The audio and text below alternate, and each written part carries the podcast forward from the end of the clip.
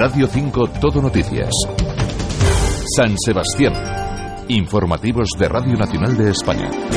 9 menos cuarto de la mañana, viernes 5 de marzo. Buenos días. Según OM, vuelven a retroceder los casos de COVID en Guipúzcoa en las últimas horas, con 78 nuevos positivos, con lo que la tasa de incidencia se sitúa en 178 casos por 100.000 habitantes en el territorio. El mejor dato desde el 23 de agosto del año pasado. El número reproductivo básico, que indica cuántas personas contagia cada infectado, baja al 0,91%. Destaca la tasa acumulada de Donostia, que baja de los 100 casos. En deportes, dos citas importantes. En baloncesto, en Valencia se disputa hoy la Copa de la Reina con turno para IDK Guipúzcoa que se enfrenta a las cinco y media al Valencia Basket en cuartos de final. Y en balonmano, también Copa del Rey en Madrid. El Vidasoa de Irún intentará llegar a la final midiéndose al venidor. El tráfico ahora, Erchancha, Egunon. Egunon, buenos días. A estas horas tenemos que pedir especial precaución en la Guipúzcoa 40 en Donostia en dirección hacia Astigarraga debido a una colisión en la que se han visto implicados dos vehículos y con motivo de la cual un carril está cortado del tráfico. En el resto de la red principal, ahora mismo, como es habitual, tenemos mucha densidad de tráfico, pero de momento no tenemos que dar cuenta de ninguna otra incidencia destacable. El tiempo, cielo cubierto en San Sebastián, 10 grados de temperatura. La previsión, Iván Albizu, buenos días. Uno en intervalos de nubes bajas en Guipúzcoa, a la espera de contar con nubosidad de evolución una jornada más en las horas centrales en el interior, donde es probable algún chubasco aislado, también brumas y posibles bancos de niebla con temperaturas máximas en acusado descenso, sin descartar que sea localmente notable. Valores de 15 grados en Tolosa, 14 en Beasain, en Eibar, 13 en San Sebastián y 12 en Zumárraga. El viento soplando flojo variable, tendiendo a norte y nordeste con mayor intensidad en la costa, ya por la tarde. Es una información de la Agencia Estatal de Meteorología. La pleamar se está registrando a estas horas y la baja mar a las 3 menos 10 de la tarde. Nos acompaña hoy en Radio 5 Guipúzcoa el alcalde de San Sebastián, Eneco Goya. Agunón, buenos días. Agunón, buenos días. Bueno, esta semana estamos recordando un año de pandemia con distintos profesionales y responsables políticos. ¿Qué balance hace el alcalde de este año? Bueno, eh, ha sido un año duro, yo creo que para todos, ¿no? Eh, hace ya un año no esperábamos, creo que nadie, el que viviéramos una situación como la que estamos viviendo y que además se prolongara en el tiempo tanto, ¿no? ha sido todo un año en el que hemos aprendido a vivir de otra manera, eh, un año en el que desde las instituciones también hemos tenido que aprender a gestionar una situación para la que no estábamos programados y los ciudadanos pues también han tenido que acostumbrarse a, un modo de vida que, bueno que es extraordinario ¿no? y luego ha sido un año también en el que eh, yo creo que el impacto económico derivado de la situación pues se ha ido dejando notar cada vez más ¿no? sobre todo en algunos eh, sectores entonces bueno eh, todavía no hemos terminado nos queda un camino espero que no sea demasiado largo hay que mirar siempre al futuro con, esperanza y yo creo que saldremos también de esta, no tengo ninguna duda de que eso será así, pero habrá que salir con cuidado y tendremos que salir todos y ver bien cuáles son los platos rotos que han quedado en el camino y tratar de, de repararlos. ¿no? Yo creo que esa va a ser una, un reto que tenemos como sociedad eh, ante los próximos meses. Esta tarde se reúne en la Comisión Técnica del LABI. Todo apunta a que no se van a permitir los desplazamientos entre municipios y se descarta la movilidad en Semana Santa. ¿Cuál es su opinión? A ver, yo creo que nos toca ser prudentes en este momento.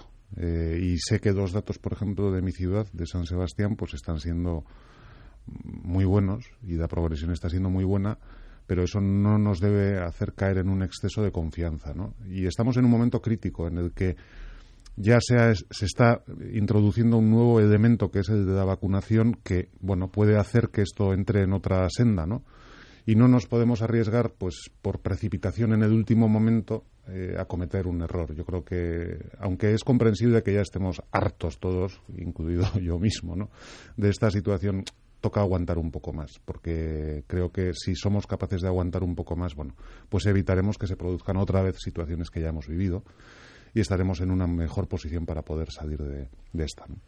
San Sebastián ha apostado claramente por el turismo, ¿no? Y esta pandemia es más que un serio varapalo para la ciudad. Ahí están, pues, sobre todo las demandas de la hostelería ante las medidas que se están tomando. Eh, ¿Se tiene que hacer otro planteamiento la ciudad, creo? Vamos a ver, yo creo que eh, no es del todo cierto eh, decir que San Sebastián ha apostado únicamente por el turismo. San Sebastián no, no desarrolla una actividad económica basada en el monocultivo, vamos a decir.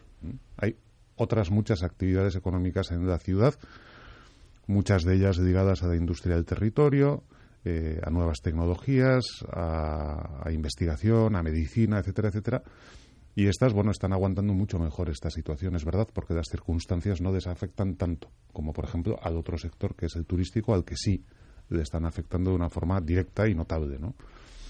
Yo creo que aprovechar en circunstancias adversas para eh, plantearse modelos completos no suele ser el camino correcto. Eh, yo creo que San Sebastián había apostado por un modelo de, turismo sostenible y creo que es el que tiene que seguir o por el que tiene que seguir eh, apostando.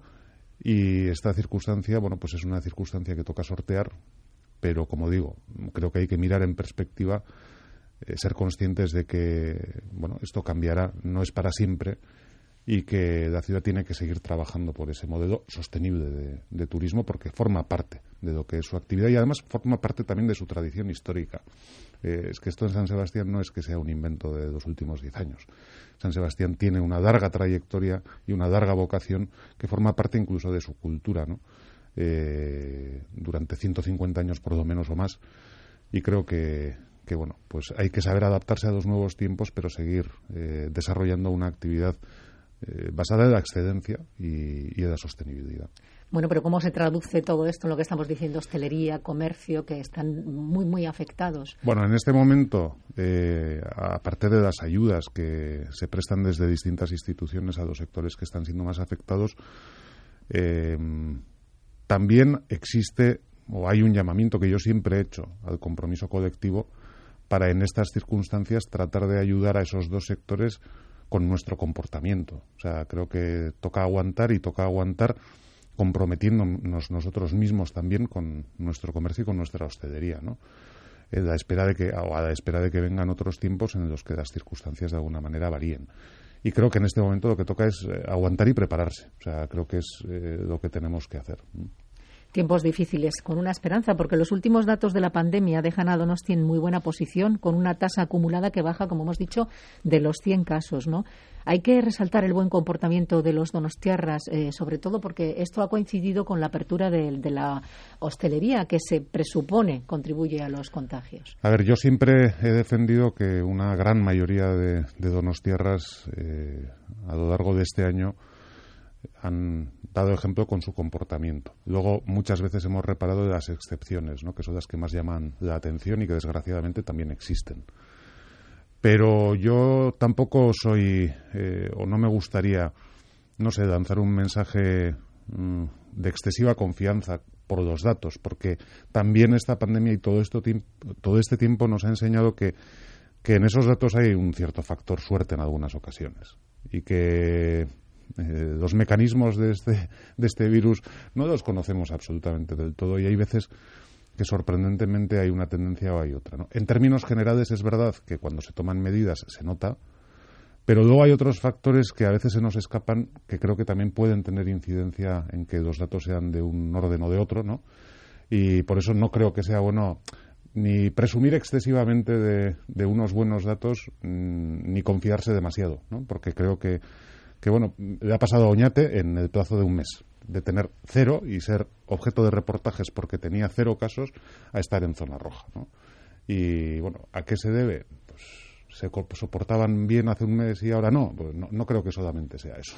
Bueno, de cualquier forma, el comportamiento también se va adaptando también a las circunstancias y la gente va tomando más conciencia, ¿no? Yo creo que sí. O sea, yo creo que, bueno, la gente yo creo que tomó conciencia desde un principio.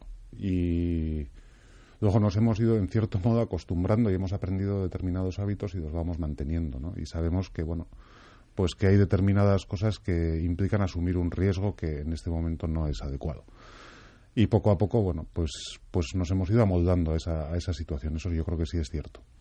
Esta pandemia también está dejando más personas en exclusión social, otras con más necesidades de ayudas para sobrevivir. ¿Cómo se está articulando? ¿Hay que ampliar estas ayudas?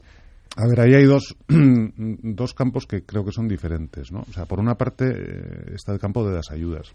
Eh, y en ese campo, al menos desde el ayuntamiento, tenemos muy claro que, que hay que dar respuesta a quienes cumplen objetivamente las condiciones para que se otorguen esas ayudas y que el límite presupuestario será el necesario para poder dar respuesta a esas demandas. Pero yo más que eh, sobre esas ayudas, pues también me gustaría hablar de, de, lo que es estructural, porque además de las ayudas que en un momento puntual haya que dar, hay que dar también después mecanismos o instrumentos, ofertas, posibilidades de desarrollo y de, y de empleo para que efectivamente, bueno, pues se pueda salir de esa situación. Y creo que tenemos que trabajar de cara a futuro fundamentalmente en eso, en, crear oportunidades como ciudad para que eh, bueno, personas que en este momento lo estén pasando mal puedan eh, trabajar, puedan desarrollar su vida en nuestra ciudad de forma, de forma adecuada. Las sociedades gastronómicas están presionando también últimamente y bastante al alcalde para que les defienda y para que les permitan abrir. Sí, y yo en cierto modo las comprendo, porque eh, es verdad que las sociedades gastronómicas, más allá de su nombre de sociedades gastronómicas, en el caso de nuestra ciudad y en algunas otras, son en realidad entidades que desarrollan una actividad mucho más amplia y que aportan muchísimo a la ciudad, en actividad cultural, solidaria, en todos los ámbitos, ¿no? Y creo que eso, bueno, hay que tenerlo en consideración. Yo no les quiero generar falsas expectativas en este momento. No sé cuál es la decisión que se adoptará eh, al respecto. Yo sí he trasladado esa inquietud a, a quien debía trasladársela y, y, veremos a ver ¿no? qué es lo que, lo que sucede. Igual tienen que aguantar un poquito más, pero sí que eh, creo que esa diferenciación entre lo que son las sociedades y lo que aportan con respecto a otras cosas eh, sí que hay que hacerla porque no es eh, no es lo mismo por ejemplo pues pues eso no es lo mismo que una lonja particular que bueno pues que no tiene más fin que el que se junte gente para no sé qué eh, las sociedades aportan muchísimo a nuestra ciudad y eso es cierto. En todo caso, habría que eh, apelar a la responsabilidad. Eso en cualquier caso. Y ahí, y ahí tengo que decir también que, que como en todo, eh, la anterior fase de desescalada en el verano, cuando se procedió a la apertura de las mismas, se trabajó muy intensamente con ellas de la mano en la elaboración de protocolos que están muy bien hechos, que la mayoría cumplieron muy bien y eso lo quiero reivindicar, aunque siempre haya excepciones, pero son las que confirman la regla. Y yo eso se lo quiero reconocer porque es justo eh, reconocer que en la mayoría de los casos pues eh, se aplicaron y tuvieron un comportamiento que creo que, fue el que se despidió que tuvieran. Al margen de la pandemia, nos hemos encontrado con una recomendación del ayuntamiento de no realizar actividades de gran esfuerzo al aire libre por la calidad del aire de estos días. ¿Qué es lo que pasa, alcalde? Pues que tenemos arena del, del Sáhara o polvo en suspensión del Sáhara por la predominancia de los vientos. Es una advertencia, bueno, un consejo para preservar la salud, pero yo no quiero alarmar a la población, porque lo que nos pasa también es que, hombre, esto ha sucedido muchas más veces y en el pasado ha sucedido muchas veces, pero no lo sabíamos. Ahora lo medimos lo conocemos y por eso lo decimos y aconsejamos. No es que nos esté pasando algo que nunca ha pasado, simplemente es que ahora, bueno, pues tenemos ya instrumentos para saber qué está pasando. No hay que preocuparse entonces. Hay que tener un poco de precaución, pero yo creo que no hay motivos para alarmarse. Otro de los asuntos espinosos de la ciudad es el metro, ¿no? Las obras se retrasan, eh, las obras de superficie causan molestias. Bueno, ¿Qué nos puede decir al respecto? A ver, las obras de superficie causan molestias, pero es cierto que en lo que es la programación de la obra no han tenido ni van a tener eh, incidencia. Es decir, no, incidencia quiere decir el retraso de, la apertura del topo, pues mm, no va a tener, no está produciendo un retraso en lo que son las obras en superficie. EASO va conforme a plazo, eh, San Martín va conforme a plazo. Eh, a partir de mayo junio en San Martín entraremos en una nueva fase de a mejor, por decirlo de alguna manera, como la que conocimos en EASO. Y bueno, eso, eso, eso va a ir según lo que estaba previsto, básicamente. ¿no? Es verdad que el problema, bueno, pues más complejo aparece en, el subsuelo.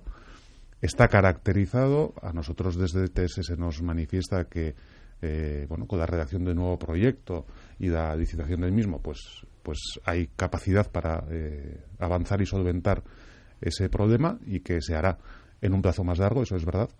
Pero bueno, estas obras muchas veces tienen estas eh, complicaciones y se alargan en el plazo, pero luego siempre hay que pensar que tienen una proyección de utilización de 100 años.